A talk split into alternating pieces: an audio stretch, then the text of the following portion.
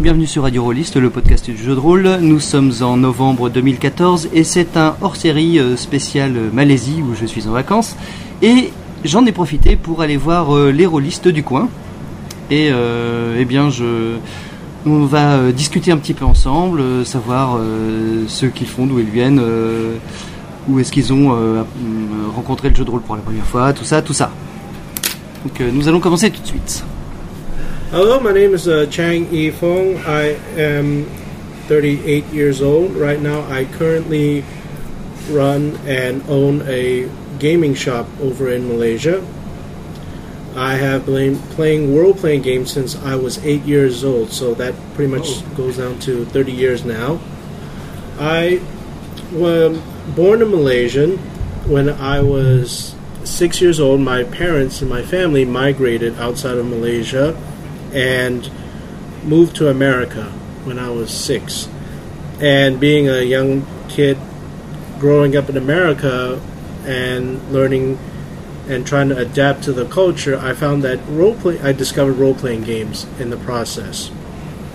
And I have my first role playing game was original Dungeons and Dragons. And the first edition uh, you could say the basic Dungeons and Dragons, the first edition, but it was more like uh, Dungeons and Dragons expert set. The Yes, expert okay. sets, Mhm, expert uh, set. yes, but uh, but that was the first one I read. The first real uh, game book I kept or I owned was a World of Greyhawk book, um, Greyhawk Adventures, a hardbound.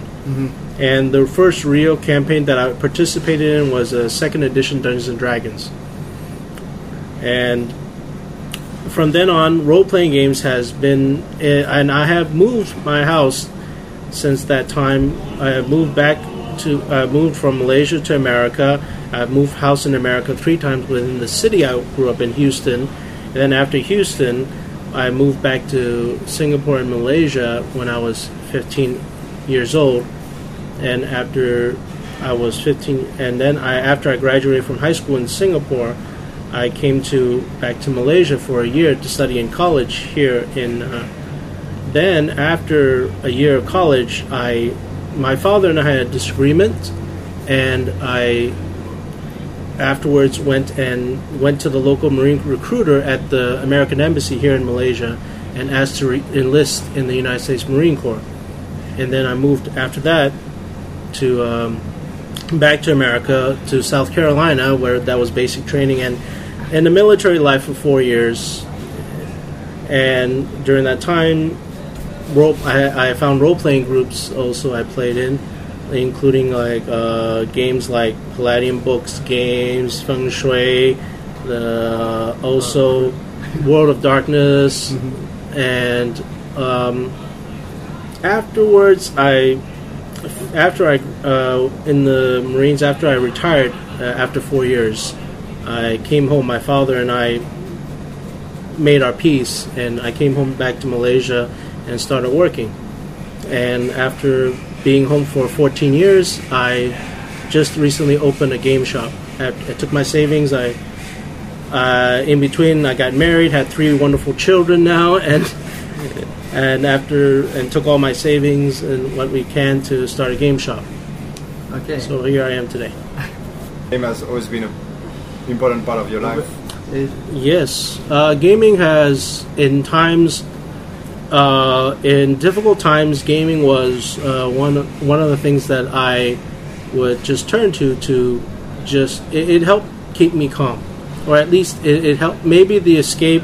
Whatever the point is, is that I found that in times when, um, especially after I'll be frank, especially after I got I left the Marine Corps, the first few years coming home to Malaysia was uh, the readjustment was was very very difficult. I had issues at home. I had issues in my job. I had um, and a lot of things. And more often than not, I found that gaming was the only was the form of uh, just a way for me to to keep my game uh, to keep those problems at a manageable level. Okay. And um, you run uh, this uh, shop uh, since when? I started it last year in year. Uh, September, so it's been over slightly over a year now. Before that, I organized game conventions in Malaysia for two years. That wasn't successful. I used up a lot of my own personal savings on that, but I still had quite a substantial amount before I started doing anything else. And so now I went to the I went to a lower step, I guess you can say, and and just opened a game shop instead. Okay. What is your, your favorite game? Uh, I honestly, it's tough for me to say what is my favorite game.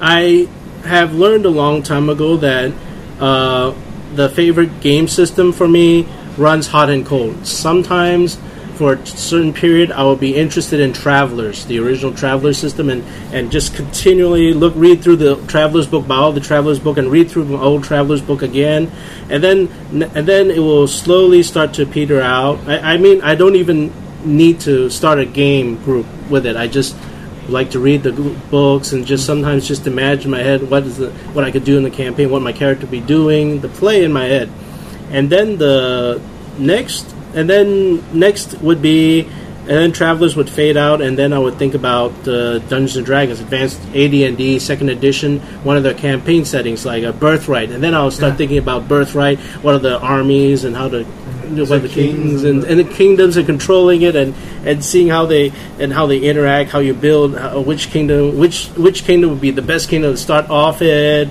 etc etc and then the next one would be GURPS general universal role playing system so it runs hot and cold for me okay. Um, and, uh, and you? Hi. Uh, bonjour. My name is Potun Kai. Uh, I'm a gamer and uh, I'm 38 years old. I first encountered role playing games when an older friend uh, uh, put me in his Advanced Dungeons and Dragons game.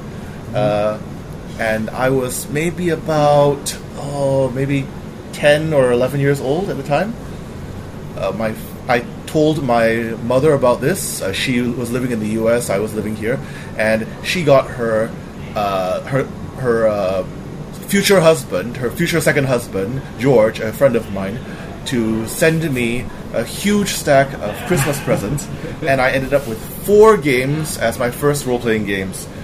The uh, first edition of Ghostbusters, the box set, the red box set of basic Dungeons and Dragons, the Middle Earth role playing game rulebook, and the first box set of Twilight 2000. this was very overwhelming. There were so many numbers and things, especially in Middle Earth and Twilight 2000. So I started with uh, Ghostbusters and Dungeons and Dragons, and ended up having a lot of fun with those, uh, with a small circle of uh, friends in school and my little sister. And I also uh, enjoyed game books like Fighting Fantasy, uh, which I used to run role playing games as well. Ah, it's fighting fantasy. So from the beginning, I was interested in a wide range of games.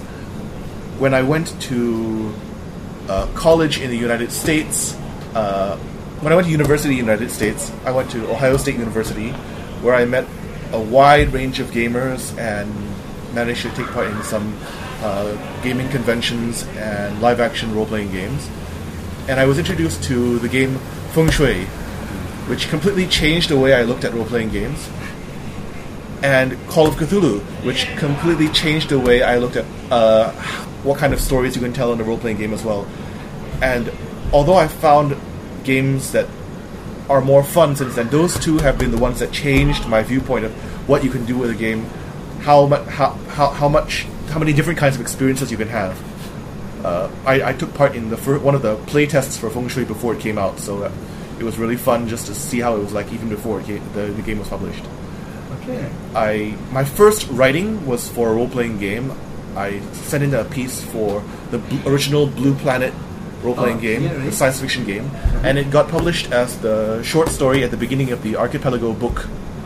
Okay. So after that, I did a little bit of writing for Blue Planet, came back to Malaysia, and after working at my father's office for a while, I got a job at Technology Park in a in a uh, computer game company uh, where they hired me because of my role playing game experience, because of my role playing game background. to be a writer in a computer role playing game.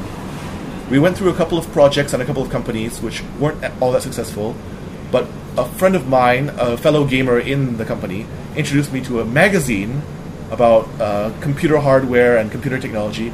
So I was able to get a new job there.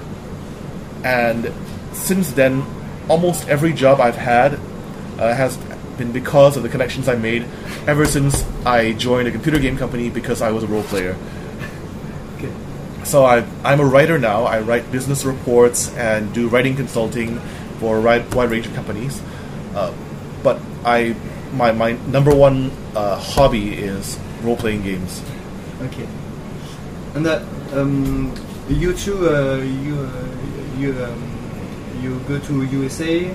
No? Yes, you too. You you go to USA? Yeah, I studied in the U.S. Okay. from uh, 1996,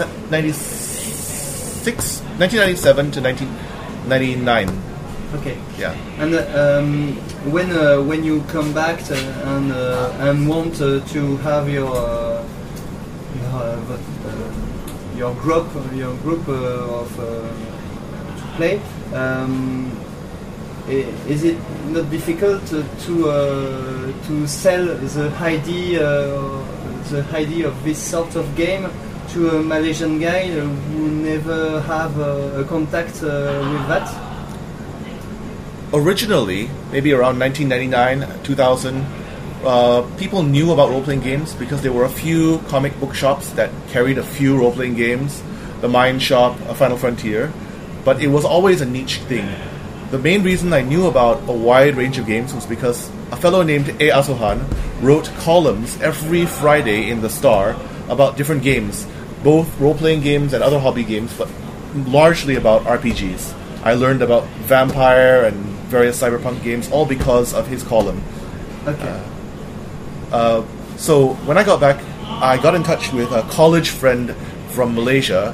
When I went, I went to a, a college just before I went to US for a few to, to, to get some courses before I went to Ohio State, and this was Ivan Tam, who was one of my best friends, and he pulled his group of friends from school together, and we started playing together, and this group gradually grew into what we called uh, Gamers of KL, uh, where Douglas, Lark, Ivan Tom, and myself, we sort of formed the, the, the, the founders of the group, and we made a mailing list on Yahoo, later Google Groups, and then we moved to Facebook, where people who were interested in any kind of tabletop games just started joining until we've got over 300 members now. Okay. Yes, uh, the social uh, network uh, is uh, on Facebook uh, to. Uh, Yeah, social networking was a big reason we managed to get so many people together. There are actually, although gaming, uh, tabletop gaming is a bit niche, RPGs are a smaller niche of that. But there are a lot of people who do play D and D, Pathfinder especially, but they tend to mostly be in their little groups and they don't make contact with other groups. They find one group, they're familiar with it, and they might uh, find out about new games online, but there's a smaller number who actually meet in real life. One of the reasons I met quite a few people in real life was because of the MegaCon events that uh, Chang Yifeng organized. He tried to get different kinds of gamers to come together at, uh, and uh, I managed to convince my friends to come. We met a few really interesting people. So I think the awareness was reinforced by that and by people who do come to game shops. Mostly these are miniature shops in Malaysia, and there's only a few of them. But Um, there, you can also call the the board game shops, the board games cafe, Yeah. as some of more gaming. I mean, to say that tabletop gaming is niche is kind of uh, disjunctive right now here in Malaysia. It is. I wouldn't. I don't know if you can consider it mainstream, but I will say it's something that people are not going to say when when they say, "Oh, I game." There is not going to be any. There isn't any difference between a guy saying I play golf to say I play board games for fun. That's true. Computer games are huge, but there's a very large growing board game community now because of the success of shops like Meeples. Correct. Uh, there are more and more people who are just familiar with uh, gaming because of board games. Occasionally, we get people who are interested in RPGs because of that, but uh, a, a lot of the people who we get who are interested in RPGs are already interested because they've heard of things like D and D from online games and from hearing about it from other people. They read something or see something, and after they come in the Yeah, shop I mean, and. Uh, That's true because when all is said and done, in my opinion, role playing games is the you. It is, I think, the biggest foundation of modern gaming. Biggest part of the uh, foundation that that built up to what we consider as modern gaming today. You you you uh, ask any video game developer, or especially in the early '80s and '90s, and you ask any board game developers, and they all go back to originally something that started off with role playing game, whether it be from Gary Gygax's original D and D system, or whether from any of the other supplementary systems that was developed later, like Travelers or uh, In Nomine, uh, and I find that that because of that shared beginning, at least what you can, what I've observed is that almost like the the elders or the people that people look up to in these different communities, from the board games, the computer games, whatever, those who are the ones who are talking, those who are writing and discussing things right now, they mention role playing games, and all these new people, all these younger generation go, "What? What's this role playing games? Hey, what isn't that? Isn't isn't Final Fantasy role playing game or or that?" And then then the the elders or the seniors or whatever the people who are there who already had the basis from the RPG said, "No, no, no, no. We're talking about tabletop. We're talking about the original, where where we all started from, where where that made us want to do this that you guys love today." and then they all and then these people will rediscover it i don't know whether it's role i mean i think one question that i think we, you me kai and i have been kind of in our back of our mind is right now is role-playing game dying? Is the industry itself uh, the monetary amount dying? I don't know. I only know that in the, at least for game shops like mine we don't we don't stack as many of it stock as many of it. Uh, unit per unit sales might not be as much, but at the same time, I can't say that it is dying and that, that it's going to be a niche group that just stays in that niche group and fades away. It's actually people are still coming in because people are exploring this new culture that we are in, and they want to see. And then when they rediscover it, they're just as enjo- finding themselves enjoying it and the whole entire freedom that comes with it as much as we did when we started. I think role playing games here, uh, there's a bit of a, a, a it's a bit of a narrow slice, a narrower slice of society than it would be because of language. Uh, English speaking gamers are people who find out about uh, these games, who read the rule books. Uh, the, the, uh, RPGs generally aren't played in Chinese or Malay, although there's one group of Malay gamers who got interested into it in uh, Dungeons and Dragons because I taught them, and so they play in a mix of English and Malay, uh, and they do their Ultraman RPGs that they've made up m- mainly in Malay. Uh, uh, more than half female players. Yeah, and I think that is one of the great things today. We are, I think, we got uh, our, our stigmata of all males, Stigma. or, or or yeah, stigma. Sorry, the and also the the isolation of the groups are slowly whittling away and disappearing. I mean, right now, as you just saw in the gaming room next door, as you, the people playing RPGs, one of them is a girl, is a young lady in the group. They're playing traditional dun- uh, Pathfinder, which is about as traditional to dun- which is about as Dungeons and Dragons traditional as it gets. And I don't think she ever really thought there was anything wrong with her not being into it. I, I, my only concern really for the role playing game not is not whether we're going to disappear. My only concern is really the older generation who has, especially in Malaysia, who has have who is also an example of what is happening in America recently. We had with GamerGate, where they just don't want they they want to go back and go back to the age where it was just them and their small little Ah, yeah. corner of the world Not it this- was their things. not this vast now wonderful world where everybody's sharing and growing with us yeah, uh, gaming culture has spread because of uh, the online medium, because a lot of people know about it online, because of the success, success of games like World of Warcraft. Uh, people And- know what a role playing game is, it's part of the culture. Not everyone has role played, but a lot of people have heard people talking about D&D on TV shows uh, and, and so on. And, so and on YouTube, cast, YouTube, and all kinds videos, everything. they know it exists, it's out there. There's the And- awareness is there. In fact, I think today the awareness of it is greater than it was during the '90s when they were all talking, calling it a uh, uh, the the devil worshipping period, as we you can call it. That was actually good for PR in a way. Yeah. spread awareness. In a way, yeah, you could actually say it was because when people were actually forced to observe it, because I did have see some of that. I, I'm, I'm I gamed in America in the '90s a lot, uh, up until '96. Or hell, actually, up '92, '96, I was back in Singapore and here, but '96, I gamed a lot onwards in America, and I remembered seeing how people were reacting. Oh, devil worshipping, and I said, uh, yeah, and then they said "Oh, really is it devil worshipping? Was it no, it's not. And then they would then listen to my spiel, or they would listen to other people talk about it, and then they they actually start to read the stuff, and then they hey, this stuff is pretty cool. I, I think Vampire LARPing and Vi- Vampire the Masquerade RPG actually increased the market by itself without having to tap the old gamers, Yeah, I did. which is a great thing. I think you know that now that we're talking about it, it brings me to a thought. When we were when we were we are discussing about the older, you could say neckbeard gamers. You know, yeah, sorry to.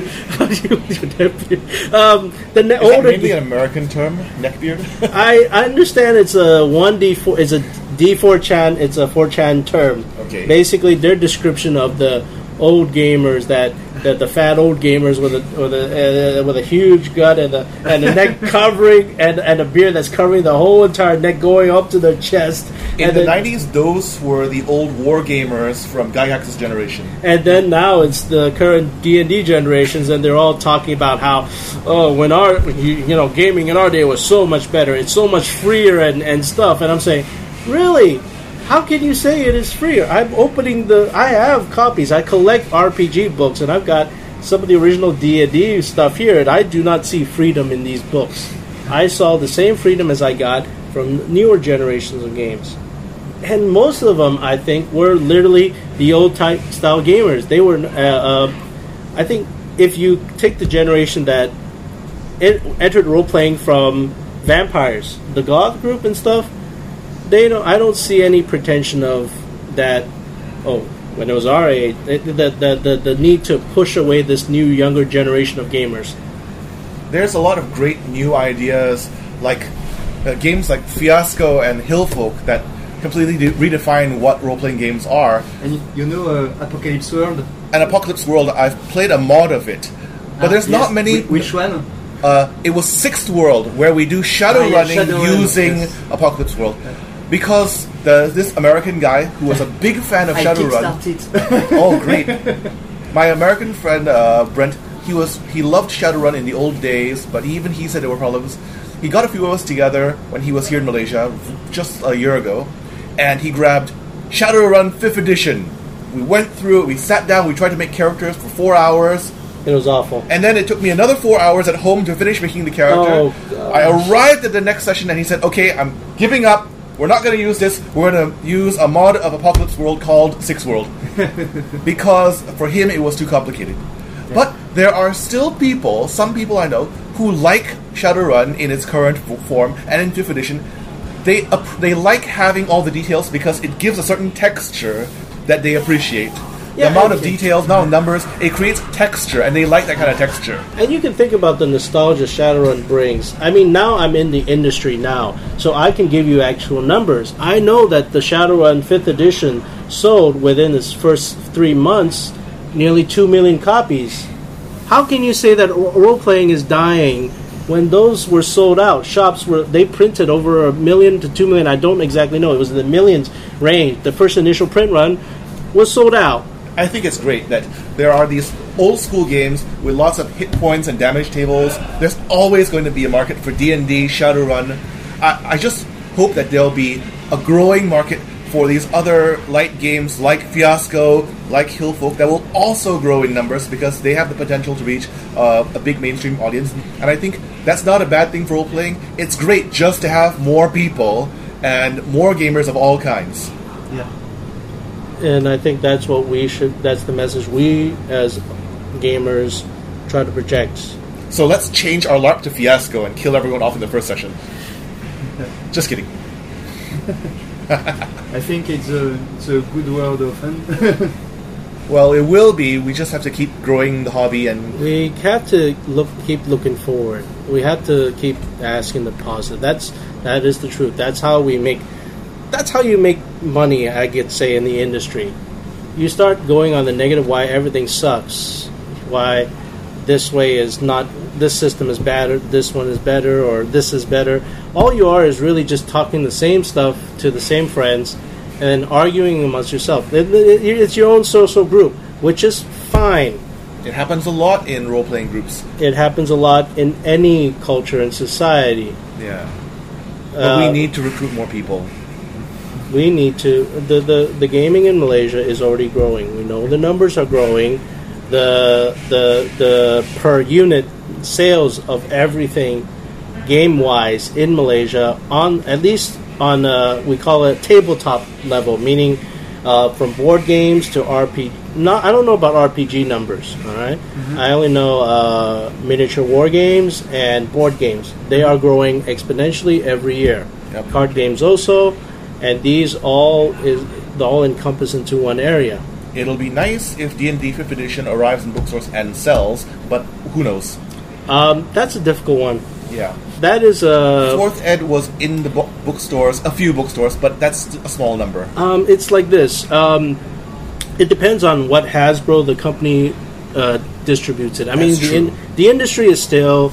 They still need a middleman to distribute it, especially in a global level, like from when the product is made in America and where is it printed? Like it could be printed in China, but then it's sent to America, Yep. and then it's sent, sent back here. Oh my God, the cost! Just think Like, about like the miniatures that they produce in Malaysia but send out elsewhere. like yes some of our it, it just it is one of those you we kind of look at it and just say it is tough it's ridiculous and at the same time it is also part of the industry right now The funny thing is, for players, they interact in a different way fro- than just uh, the stores and industry because people can now go online, buy books from Book Depository and Amazon and Noble Knight, and there are some games, especially famous games like Pathfinder and D and D, that make their rules available for free online. You don't even have to illegally pirate them. You can get the SRD, 13th Age uh, that has its uh, SRD for free.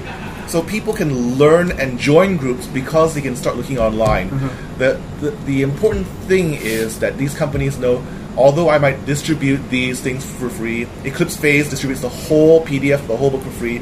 Uh, they rely on people who buy these books because they like these big, shiny, colorful artifacts with maps and artwork uh, to put on the table and page through. And there's always going to be people who like to read physical books. and Yeah. that isn't a problem i think the problem for us is getting in the industry level is getting that stuff which are a niche they're not going to be able to sell every, every unit but at the same time there's going to be so many of them and what do store owners who have only limited shelf space do Um, it's it, there is no easy answers. So, so to say that role playing game is dying, I have heard it said.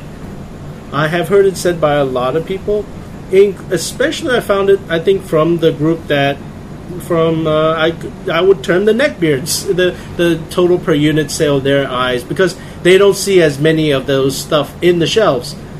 I don't think that's a problem because of sales. I think that is an issue of just industry still trying to work out its how the distribution system, and that is a- and that is not going to be resolved anytime soon. But in the meantime, many units is being sold. People are buying globally. Okay, thank you. So, what do you currently play? Currently, I love 13th Age and Trail of Cthulhu. it's very Ah, yeah. easy for me to run these games, and I tend to be the game master most of the time. As a player, I'm playing in a Pathfinder game, and I play with this one fellow, a couple of fellows who like Star Wars, Edge of the Empire, Age of the Rebellion, and uh, uh, these are really cool game masters I have the privilege to meet. And I don't limit myself to one group, so I try to game with many different groups and in a live action game as well. Live action role playing for Vampire the Masquerade, Mind's Eye Theater, the new edition of Rules, Ah. which You play you play LARP in a here in Yeah. this shop about once a month. Okay. It's a small group, but we're hoping that in the future we can have Oh, more LARPs and more people interested. I, in theory, I am losing money by having a LARP at the shop. but as I keep telling people, if I I understand that that per unit sale might be growing globally, but locally it will be hard for for a shop to survive on just selling RPG books alone. Because the shipping costs from anywhere overseas to here to Malaysia and then import duty taxes is just going to kill my sales and my margins. And so it's impossible for me to stock every RPG I wish wish on my bookshelves. But I do want, but I but RPG was my first love, and I do want to support it. So I have a lot supported here. I I've have got a whole bunch of Warhammer role playing games. I got an RPG table for people who wants to use it. It's not for miniature wargaming. If people want to book it for anything other than game, uh, miniature war games, mainly RPGs, I give it to them for free.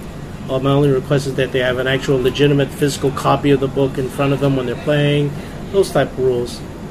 Nothing. Yep, so, he's the one who actually brings in a few Pathfinder and Star Wars books. Uh, the new Shadowrun book. Yeah, and they, it's hard to sell them. Yeah. Um, Shadowrun sold out for me. I brought in. I, I pestered Eric and group. You guys, if you want to play fifth edition, you gotta go and pool the money together and buy that book for Cheryl. So we did. I think I got. I have. I brought in like four copies. I've sold all four out. So It's a gorgeous book. it's a lovely book.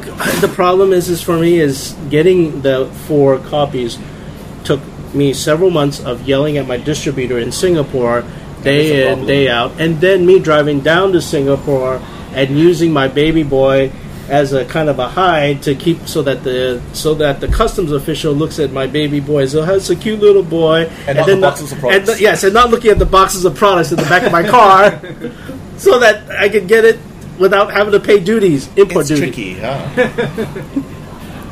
Yes, everybody, I am doing something illegal. I am smuggling from Singapore product ro- role play games into Malaysia. I get a lot of my games online. A few from bookstores. Like during the time when D and D Fourth Edition was coming out in bookstores, I liked it. It's not my favorite, but I liked it. I got quite a few books from the bookstores here. Um, a few, and uh, I, I picked up my uh, Star Wars stuff here in this shop. But uh, like I said, there's not a lot of material that gets it gets onto the store shelves in Malaysia. So if you want the stranger stuff like Fiasco or Hillfolk, you have to order online. Yeah, we're looking at margins of Yeah. five to ten percent per book. and it's a handful of books. Yes, and even then, we don't sell all of it. Can I? Should I keep the main rule book? I mean, the Shadowrun. I'm sure the main rule book sold out millions of copies, but the supplements and the things. I mean, it is a truth in the store shelves. It has been noted by other game shop owners who stock RPGs that the guy, the majority of gaming groups, is not like that. You're going to sell one supplement to each person in the group. You're literally going to have. You might sell two or three main rule books to that per, to the group. But what you do is you're going to sell maybe one supplement, and it's bought by the G, DM or the game master. It's not bought by the other players. Or if the player want to know the, the scenario before the game. But a lot of the people are too. A, a a lot of the players would either be too honest, too lazy, or have already pirated it instead online.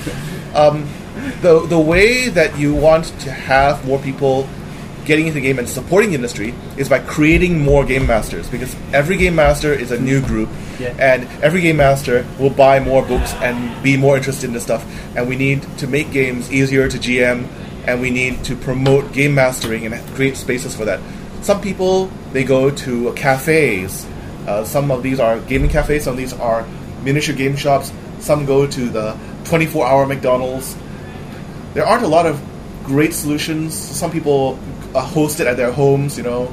But I think it's better to play out in the public just so that people can see you. The drawback is it can be noisy and you can get disturbed a lot. And, uh, um, have you ever think to to create your own uh, game? I've done some of my own writing in the past. I've already worked in computer game development, so I have no great interest in creating a whole new game. I like using tools from different games to create my own campaigns, but those are very personal, and I think only the players that I game with would be interested. I tailor different games to different people. Right, right now, um, I'm busy with a lot of different other kinds of writing, so maybe somewhere down the road I'll write my own game, but not right now. Okay. I have. Thanks for asking that. I have seriously not thought about that, but I am seriously thought, thinking right now. And I had that question in mind. I find, and and in my heart, I or my head and my heart is talking right now, and I do not see any desire in there for me to create a game, to create a game system. I enjoy playing it. I think I enjoy marketing it. I enjoy immersing myself in the world.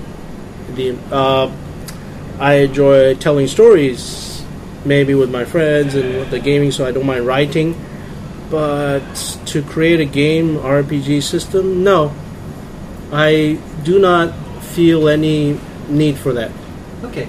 Okay. And um, uh, do you think it can uh, increase the market to have a, a game in Malaysian language? Yes.